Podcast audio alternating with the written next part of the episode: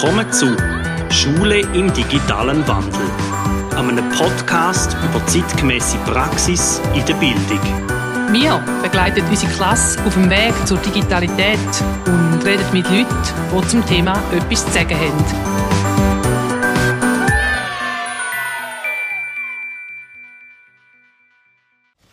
Herzlich willkommen zu einer weiteren Ausgabe von Schule im digitalen Wandel.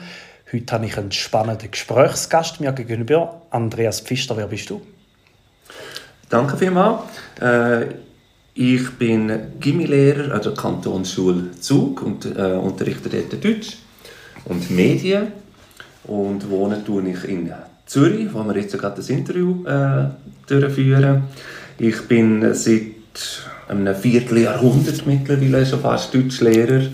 Äh, daneben bin ich als Bildungsjournalist tätig. Ich arbeite insbesondere für unseren Verband, also für den Gymnasiallehrerverband VSG. Äh, dort bin ich als Redakteur tätig für das Gymnasium Helvetikum. Zwischendurch tue ich auch äh, Publikationen machen, äh, Artikel schreiben, solche Sachen. Also so bin ich unterwegs. Ich bin per Zufall auf dich gestoßen. Ich bin in einem Buchgeschäft und habe vom Heb Verlag ein Buch von dir gefunden, das heißt Neue Bildung Schweiz. Das ist eines von mehreren Werken, die du schon veröffentlicht hast.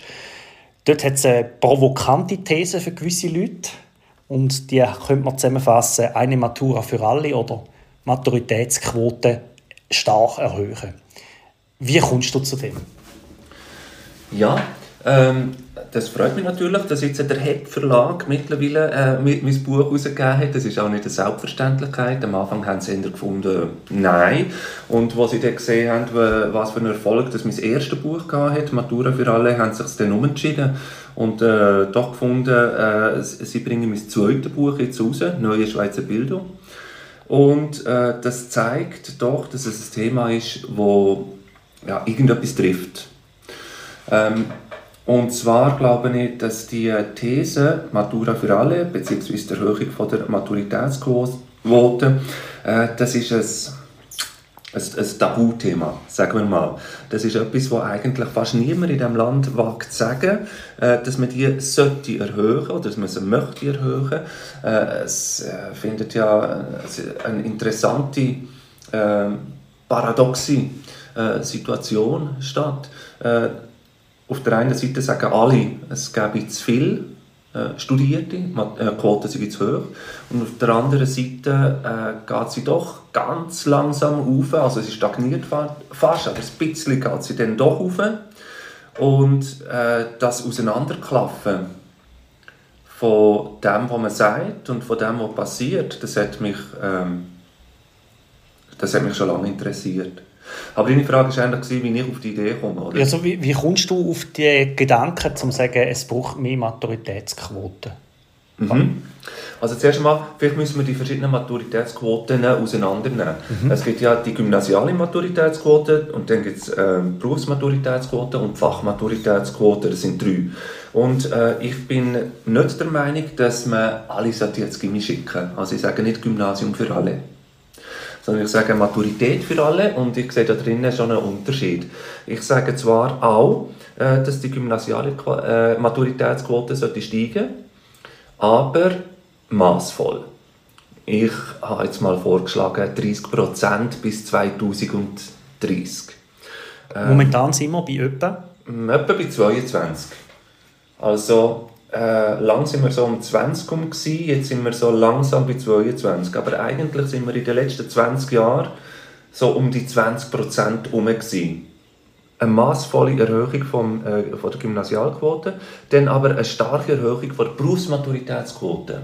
Das ist eigentlich der Hauptharst von meinem Anliegen. Ich habe das Gefühl, die Berufsmaturität die sollte von mir aus gesehen äh, zum neuen Standard werden, also zum neuen Modell, was eine Lehre eigentlich ist. Heute ist es ja äh, normal, dass man eine Berufslehre macht und nur wenige machen Berufsmaturität. Und ich bin der Meinung, eigentlich alle sollten zwei Tage in Schule anstatt nur einen. Und auch die Fachmaturität soll im Zug von dieser Gesamtreform soll auch äh, zulegen. Das heißt, wenn ich sage Matura für alle, heißt das nicht Gimmi für alle, sondern es heißt einfach mehr Schule in der Lehre für alle und ein bisschen mehr Gymnasiasten. Und jetzt kommt die Folgefrage, warum denn? Also warum brauchen wir mehr Maturitätsquoten? Also meine Argumentation ist im Prinzip äh, ökonomisch. Also ich gehe vom Arbeitsmarkt aus, ich gehe von der äh, Veränderung aus, die, auf der, äh, die in der Arbeitswelt äh, stattfindet.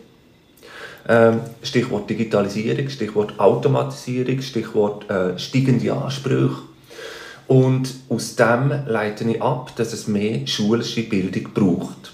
Also Bildung sollte sich verändern, sie sollte schulischer werden, theoretischer werden und sie sollte länger gehen, damit unsere Leute mithalten mit den neuen Anforderungen vom Arbeitsmarkt. Die sind zum Beispiel aus deiner Sicht? Also, was man äh, klar sieht, wir sind hier in einem Podcast, darum kann ich keine äh, ähm, Grafiken zeigen im Moment. Ich tue das immer sehr gerne äh, aufzeigen, damit man so die Bälkchen vor sich sieht mhm. und so weiter, aber man kann es ja auch sagen. Was man klar äh, kann wahrnehmen ist, dass hochqualifizierte Arbeit stark zulegt. Also die Berufe, wo man wo eine höhere Bildung erfordern, die werden viel stärker nachgefragt seit den letzten äh, Jahrzehnten, 10, 20 Jahren. Ähm, also es geht noch weiter zurück. Aber äh, das ist eine Tendenz, die zunimmt und so die mittel- oder sogar tief qualifizierten Berufe, die werden weniger gefragt. Oder sagen wir es so, um präziser zu sein, Nachfrage bei den tief- und mittel qualifizierten Berufen, die steigt weniger stark. Das heißt, wenn ich ähm, den Arbeitsmarkt analysiere und mir die Frage stelle, welcher braucht es denn eigentlich? dann heisst es ja häufig, ja, es braucht alle. Oder? Es braucht nicht nur Studierte, es braucht auch äh, der Stromer. Es braucht nicht nur der Akademiker, es braucht auch der Handwerker. Das ist grundsätzlich richtig, aber nicht ganz. Weil die Hochqualifizierten, die braucht es eben doch mehr als die Handwerker. Also die Nachfrage nach den Hochqualifizierten, die hat stärker zugenommen als die Nachfrage nach den Handwerkern. Das heißt nicht, dass es die Handwerker nicht braucht. Aber ich finde, das ist noch so eine, eine, eine Differenzierung. Oder? Ich, ich, begegne relativ häufig dem Gegenargument, dass man mir sagt, wenn ich sage, es braucht mehr Hochqualifizierte, dann heisst es, ja, aber es braucht auch Kellner. Es braucht auch Leute im Service, es braucht auch Leute in der Pflege, es braucht nicht nur Ärzte und Ärztinnen. Äh, das stimmt grundsätzlich, aber noch eines, die Hochqualifizierten, die haben doch stärker zugelegt, also in der Nachfrage, als die anderen. Stichwort Moderne 4.0, wo du in deinem Buch immer wieder bringst. Was ist denn die Moderne 4.0? Wie muss ich mir das vorstellen? Also die Rede ist ja viel von der Industrie 4.0. Genau. Und äh, unter der Industrie 4.0 stellt man sich heutzutage zum Beispiel das vor, wo man im Zug, wo ich arbeite, kann beobachten, beispielsweise bei V-Zug. Da ähm, haben wir auch äh, Backofen und äh, andere Geräte von V-Zug und die werden mittlerweile äh, nicht mehr von Mechanikerinnen und Mechanikern zusammengebaut, sondern von Robotern. Das äh, haben wir gerade kürzlich besichtigt auf einem Schulausflug, ist recht interessant, so all die, die Roboter, die hier die Maschinen zusammenbauen. Und ähm, Arbeit Arbeiter oder Arbeiterinnen sieht man dort eigentlich praktisch nicht mehr. Die sind in einem anderen Gebäude, in einem Gebäude nebendran und die sitzen am Bildschirm und die steuern die Maschinen steuern und reparieren und, und, und äh, äh, quasi warten. Aber die Leute, die die Maschinen äh, betreuen, sage ich mal blöd gesagt, die brauchen natürlich ganz eine andere Bildung als der Mechaniker das äh, vorher gebraucht hat. Also das heißt, Industrie 4.0 ist eine neue Stufe von der Industrialisierung. Und ich bin der Meinung, dass auch Bildung müsste auf eine neue Stufe kommen. Was würde denn das jetzt inhaltlich bedeuten, wenn man die Maturitätsquoten auftönen? Ist es ja noch nicht gemacht, da geht es ja auch um Inhalt. Was siehst du für inhaltliche Ansprüche an deinen Grundgedanken von einer höheren Maturitätsquote? Sagen wir so, ich habe den Inhalt bei meiner Arbeit nicht so in den Vordergrund gestellt, weil äh, ich glaube nicht, dass man die Inhalte jetzt gross müsste ändern ähm, sondern ich glaube, die Inhalte sind schon da. Sondern es braucht mehr Leute, die diese Inhalte können lernen können. Also die Berufsmaturität, die gibt es schon. Die muss man nicht gar finden. Und äh, das Problem ist, dass zu wenig Leute Berufsmaturität machen.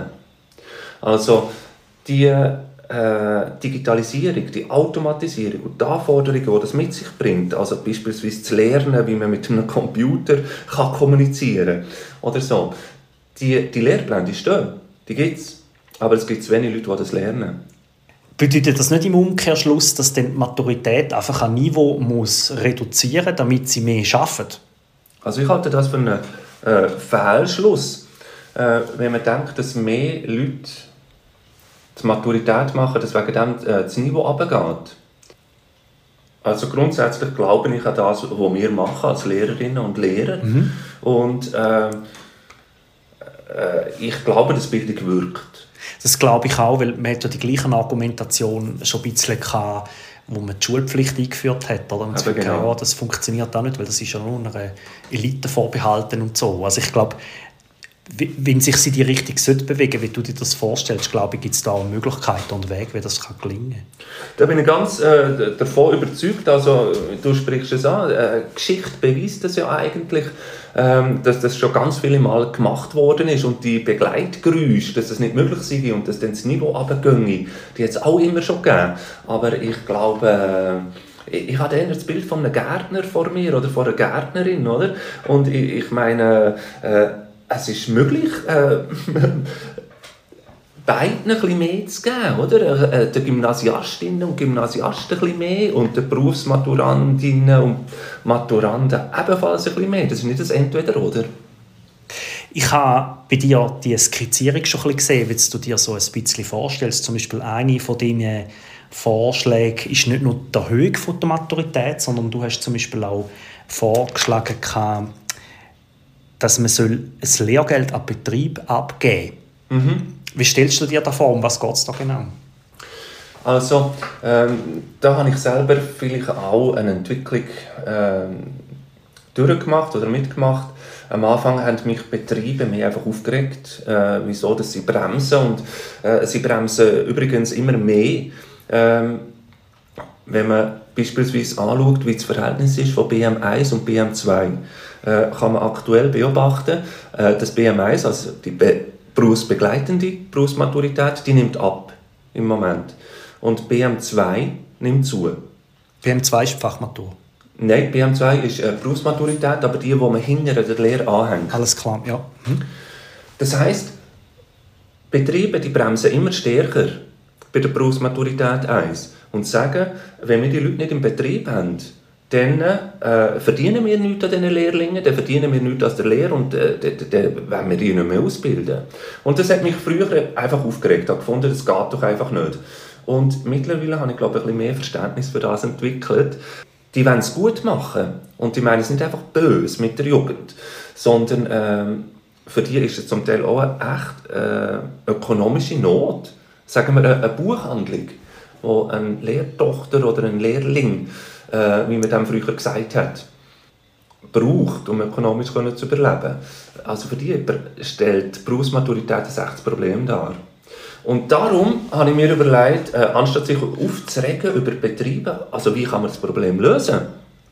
Und da bietet sich die alte Idee vom Lehrgeld, dass man sagt, wenn ein Betrieb das auf sich nimmt, die jungen Leute äh, auszubilden, dann soll er für den Aufwand, den er hat, weil das sind doch immerhin Leute, die man muss abstellen für das, oder? Man muss im Produktionsprozess ein Stück weit muss rausnehmen, damit sie sich um die Lernenden kümmern. Und das ist ein ökonomischer Einbuß. Und das muss man respektieren. Und dafür sollte es von mir aus gesehen ein staatliches Lehrgeld geben, das das abgilt. Also mir kommt jetzt da spontan in den Sinn ein bisschen wie der Erwerbsersatz, wenn man ins Militär geht. Das ist auch ein Dienst, das ist jetzt ein, ein Dienst der Allgemeinheit, wo man tut, ja. wo dann quasi von der öffentlichen Hand wieder deckt wird. Oder? Ja, das ist interessant. Mit dem haben wir es jetzt noch gar nicht verglichen, aber das stimmt. Das stimmt. Dann hast du auch vorgeschlagen, dass es, dass es ein BMX-Modell könnte geben. Kannst du vielleicht mal erzählen, was ist ein BMX-Modell, das du in deinem Buch vorschlägst? Ja, BMX äh, habe ich das Modell genannt, äh, ein bisschen aus Verlegenheit, weil es eigentlich äh, Flexibilität soll bedeuten, das X. Also wir haben vorher gesagt, BM1, das ist berufsbegleitend, also lehrbegleitend. BM2 heißt, die schulische Bildung wird hinter an die Lehre angehängt. Dann ähm, hat das SBFI, also die Behörde, die zuständig ist für die Berufslehre, hat äh, ganz viele Modelle diskutiert und äh, Betriebe vorgeschlagen. Und darunter sind beispielsweise äh, Modelle, gewesen, die gesagt haben, wir nehmen die schulische Ausbildung am Anfang von der Lehre. Das ist zum Beispiel für technische Berufe ist das etwas Wichtiges, also dass die Leute zuerst einmal in die Schule gehen, sagen wir Informatiker, Informatikerinnen. Damit man die Leute überhaupt brauchen kann, müssen die zuerst einmal in die Schule. Und äh, trotzdem haben die meisten Betriebe gesagt, nein, wir wollen das nicht. Aber gewisse haben es eben doch wollen und haben das auch selber gemacht. Und darum äh, schlage ich eigentlich vor, dir das BMX-Modell äh, zu nehmen. Das heißt, je nach Branche, je nach Beruf, je nach Situation ist die Situation halt ein bisschen anders. Und ich glaube, wir fahren am besten, wenn wir ein möglichst flexibles Modell haben, das auf die verschiedenen Situationen kann, ähm, eingehen kann. Du schlägst auch vor, dass es eine binäre Differenzierung nach Niveau A, B gibt. Was muss ich mir darunter vorstellen? Ja, das hat mit dem zu tun, was wir vorhin, geredet, äh, was wir vorhin davon geredet haben, mit dem Niveau. Ähm, also, noch eines, ich bin nicht der Meinung, dass das Niveau automatisch sinkt, wenn mehr Leute äh, Maturität machen. Aber gleichzeitig äh, ist es natürlich schon so, dass ähm, wenn man die Berufsmaturität flächendeckend einführt, dann äh, sind das ganz viele Leute, die in die Berufsmaturität hineinkommen, die zum Teil mit schulischen Inhalten Mühe haben. Und ich glaube, äh, man darf das System nicht überstrapazieren. Also, ähm, es sollte von mir aus gesehen schon die Möglichkeit geben, mehr Schule zu haben in der Lehre, ohne dass man wegen dem einfach überfordert wird. Also mit anderen Worten, das Modell, das wir heute haben in der Sekundarschule, was eine Sek A gibt und eine Sek B, das sollte man eigentlich auch bei der Berufsmaturität nachher haben. Äh, damit zwar alle mehr schulische Bildung haben in der Lehre, aber vielleicht nicht alle auf einem genau gleichen Niveau. Also, ich kann mir die Binnendifferenzierung schon vorstellen, auch im Sinne von einer Erleichterung äh, für die Lernenden selber. Jetzt hat man mir natürlich äh, vorgeworfen, dass wenn ich die Binnendifferenzierung mache, dass ich da durch die Hintertür quasi wieder eine neue Segregation einführe. Oder? Das ist schon wieder, äh, ähm, äh, anstatt alle integrieren, schon wieder die Leute auseinanderreißen. Und dass das wieder äh, Tür und Tor öffnet für neue Diskriminierung. Also das muss man einfach im Auge behalten, dass das nicht passiert. Ich sehe das schon. Ich nehme an, ein Niveau A und ein Niveau B in der Berufsmaturität könnte die Chance erhöhen, dass, das, äh, dass die Berufsmaturität für alle äh, kann umgesetzt und kann akzeptiert werden kann. Ich höre zwischen den Zielen heraus, dass es sogar, wenn es fair gemacht ist, die Chancengleichheit über die gesamtgesellschaftliche Entwicklung kann erhöhen Ich muss ehrlicherweise sagen, Chancengerechtigkeit erhöhen ist wie ein eigenes Thema. Und äh, wenn man den gesamten Bildungsstand der Bevölkerung erhöht, ist das noch nicht unbedingt eine Erhöhung der Bildungsgerechtigkeit. Also ich nehme an, ähm, dass auch bei 30% Gimmiquote, 50% Berufsmaturitätsquote, 10% äh, Fachmaturitätsquote, auch in so einem Modell oder, bestehen, bleiben die Unterschiede bestehen machen ja doch nicht alle die gleiche Matura. Ich glaube, an der Chancengerechtigkeit muss man weiter arbeiten. Die darf man als Ziel nie aus den Augen verlieren. Aber mir geht es nicht in erster Linie um das. Mir geht es in erster Linie darum, dass wir unsere Jugendlichen von der Bildung her auf ein höheres Niveau heben, damit sie mit den neuen Ansprüchen zu schlagen und mithalten können. Wenn man jetzt dieses Modell weiterdenkt, und die höheren Ansprüche natürlich auch nimmt, dann heißt das aber auch, dass in der dritten Bildungsstufe nach der Sek 2 dann auch mehr Plätze für Studium etc. muss geschaffen werden. Ja, ja, ja. Äh, das eine geht natürlich nicht ohne das andere. Also, äh, und es ist auch die Hoffnung, dass eine höhere Maturitätsquote zu einer höheren äh, Tertiärquote dann führt. Also das gehört zusammen. Und äh, von mir aus gesehen ist es auch höchste Zeit, dass die Tertiärquote ansteigt. Die Gesamttertiärquote die ist ja tatsächlich ein bisschen gestiegen über die letzten 20 Jahre. Aber die Universitätsquote, also die Leute, die an die Uni gehen, Hochschule, ja, also äh, im Sinne von Universität, mhm. ähm, die stagniert seit 20 Jahren. Also die geht nicht auf. Null. Und äh, das Einzige, was angestiegen ist in den letzten 20 Jahren, sind äh, Fachhochschulen, die pädagogischen Hochschulen und äh, ein bisschen, wobei das auch eher stagniert, die höhere Berufsbildung. Das Wachstum innerhalb von der tertiären Bildung haben wir den Fachhochschulen zu verdanken und nicht den Universitäten. Darum, wenn ich jetzt sage, es braucht wieder mehr Gymnasiasten, es braucht mehr Gymnasiastinnen, dann heißt das auch, ja, es braucht mehr Akademikerinnen und Akademiker äh, an der Uni. Nach 20 Jahren, nach 20 Jahren Stagnation, äh, wieder zu einem gewissen maßvollen Wachstum zurückzufinden, das finde ich eigentlich, äh, ich finde es eher erstaunlich, dass das in den letzten 20 Jahren nicht ist passiert. Ansprüche auf dem Arbeitsmarkt, die nehmen laufend zu. Mhm. Und auf der anderen Seite sagt man einfach bei der Uni, stopp, hier wird geregelt, hier wird zugemacht. Und äh, das geht einfach nicht zusammen. Also, äh, mit anderen Worten, ja, auf jeden Fall. Also bei der tertiären Bildung muss es auch äh, zunehmen. Bei der vierten Stufe könnte man jetzt noch weiter äh, unterscheiden. Also zum einen äh, ist dann auch die Frage von den Postdocs und so weiter, von den äh, Doktorandinnen und Doktoranden.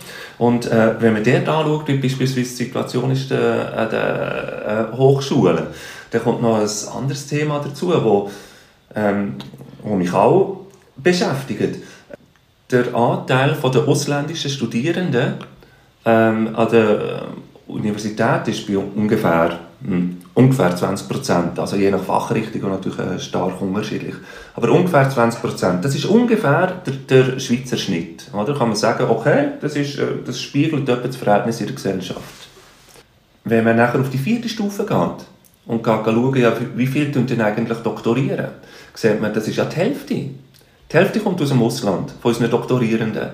Und ich finde das einfach nicht richtig. Ich finde es nicht richtig, dass äh, auf dieser vierten Stufe dass die Schweiz einfach Leute aus dem Ausland holt und der Bedarf der Hochqualifizierten einfach mit Leuten aus dem, Auswahl, äh, aus dem Ausland äh, tut, äh, decken, anstatt die eigenen Leute richtig ausbilden. Aber das andere ist, Argument ist ebenfalls, äh, wie wenn wir das unseren äh, eigenen Jugendlichen gegenüber legitimieren. Dass wir ihnen sagen, Schau, mach du eine Lehre, mach du äh, eine Berufsmaturität, das ist gut genug für dich. Aber für die Top-Kader, für die Doktorierenden, für ähm, Professuren, für die Forschung, für die Topstellen, äh, für die nehmen wir dort Leute aus dem Ausland. Äh, ich finde das gar nicht. Ich finde, das, das, ist ein Skandal eigentlich. Das finde ich wirklich, äh, da habe ich das Gefühl, ist das Schweizer Bildungssystem wirklich ins Hintertreffen geraten in den letzten zwei Dekaden.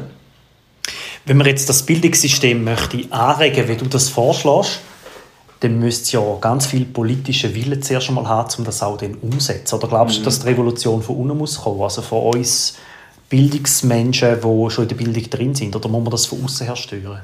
Das ist eine meiner Hauptfragen.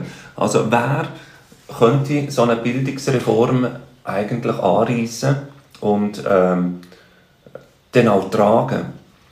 Bei der Politik sehe ich äh, eine, äh, eine Schwierigkeit, weil ich habe das im Buch da eine unheilige Allianz genannt, weil sich links und rechts eigentlich auf Berufslehre ähm, fokussieren und auf den Ausbau von der Berufslehre der Gewerbeverband auf der einen Seite sagt, oder, logischerweise, wir wollen äh, die Leute in der Lehre haben, das äh, ist verständlich, aber auch Gewerkschaften und auch die linken Parteien setzen ebenfalls auf den dualen Weg und äh, fast zerrieben zwischen links und rechts äh, wird eigentlich äh, Forschung, also die Leute, die sich für die äh, Hochqualifizierten einsetzen. Und das ist natürlich nicht verwunderlich in einer Demokratie. Gibt es nicht so viele Hochqualifizierte. Und wenn wir jetzt einfach rein mit Mehrheiten rechnen, also von, von welchen hat es mehr und welche werden in ihrer Abstimmung gewinnen, dann haben äh, Leute, die sich für die Hochqualifizierten einsetzen, halt einfach einen schweren Stand. Rein arithmetisch, oder? Wie siehst es denn du, wenn man jetzt deine Vision von einer höheren Maturitätsquote möchte umsetzen möchte? Wo sollte man zuerst anfangen? Äh, 60er bis zu den 90er Jahren hat der akademische Weg stark zugelegt. Also Expansion von Gimmi, Expansion von der Universitäten. Und dann Mitte 90er Jahre ähm, hat es einen Wechsel gegeben und dann hat man gesagt, äh, die Lehre ist bedroht, wenn wir nichts machen, dann geht die Lehre kaputt. Und dann hat man gesagt, jetzt setzen wir auf die Berufslehre setzen und wir die Berufslehre ausbauen mit Berufsmaturität und Fachhochschulen. Und das ist ganz sicher ein Erfolg gewesen. Aber als Nebenprodukt von diesem Erfolg hat es dazu geführt, dass der akademische Weg einfach ist abgeklemmt wurde. Seitdem, oder seit, seit ungefähr Mitte, Ende 90er Jahre, seit, seit den letzten 20 Jahren. Und wenn man das anschaut, dass das äh, in den 90er Jahren ist möglich war, quasi durch eine ähm, politische äh, Entscheidung, dass man eine Entwicklung hat äh, geändert und in eine andere Richtung hat können lenken denke ich, das müsste doch eigentlich heute auch wieder möglich sein, dass man sagt, jawohl, es ist der Schweizer Weg mit äh, dualer Bildung, mit der Lehre weiterzuarbeiten. Das, das ist unsere Bildungskultur, bei der bleiben wir. Und trotzdem soll es nebendran einen Platz haben für ein moderates Wachstum wiederum vom akademischen Weg. Ich glaube, dass das auf, Bild, äh, auf bildungspolitischer Ebene äh, sollte möglich sein. Also in den 90er Jahren zurückschauen, wenn es dort ist möglich war, dann sollte es eigentlich heute auch möglich sein. Also von einem Entweder-Oder-Ausspielen gegeneinander zu einem sowohl als auch? Es wäre ideal, wenn das möglich wäre. Aber im Moment ist es einfach auch von den Strukturen her so, dass die beiden Welten wirklich sehr weit auseinander sind. Also auf der einen Seite hat man die Welt von der Lehre, die kämpfen für ihre Leute. Und auf der anderen Seite hat man die Universitäten. Und die beiden Welten haben im Moment praktisch nichts miteinander zu tun. Und die sind auch von der Politik her, die, die werden nie zusammengefasst, oder? Es gibt keine Schweizer Bildungsbehörde im eigentlichen äh, Sinn, sondern das äh, ist sehr lose, häufig auch kantonal äh, organisiert. Im Gegensatz zur Lehre, oder? Die Lehre ist äh, äh, der Bund, der das organisiert. Hingegen die theoretische Bildung, die ist bei den Kantonen. Und äh, da gibt es keine Einheit. Man kann nicht irgendwie zentral ansetzen. Das verkompliziert äh, Situation und das führt dazu, dass sich so lange äh, jetzt eben eigentlich nichts bewegt hat. Wenn du mich fragst, ähm, wo kann man denn ansetzen? Also ich hoffe eigentlich äh, immer noch ein bisschen auf den Markt und auf, auf den Arbeitsmarkt und auf die, äh, auf die ökonomische Situation, die ich auch damit äh, argumentiere. Also wenn es die Arbeitsplätze äh, gibt und die äh, Chancen gibt, dann hoffe ich immer noch, dass das auch in der Bildungswelt etwas äh, in Bewegung setzt. Das ist ein sehr schönes Schlusswort. Schau mal. ich danke dir herzlich, Andreas, dass du dir Zeit genommen hast, um das so ausführlich zu erklären. Und ich hoffe, dass natürlich auch dein Werk eine Wirkung wird haben, die wir jetzt zwar noch nicht abschätzen können, die sich aber irgendwie sicher wird zeigen. Danke vielmals für das Interview und es ist gerne geschehen. Ihr Anregungen, Lob, Kritik oder ihr möchtet einmal von uns ein Thema behandelt haben, das bis jetzt in einer Episode noch nicht vorgekommen ist, dann schreibt uns ein E-Mail. Hat es euch gefallen oder weitergebracht? Hinterlasst eine positive Bewertung oder erzählt es weiter.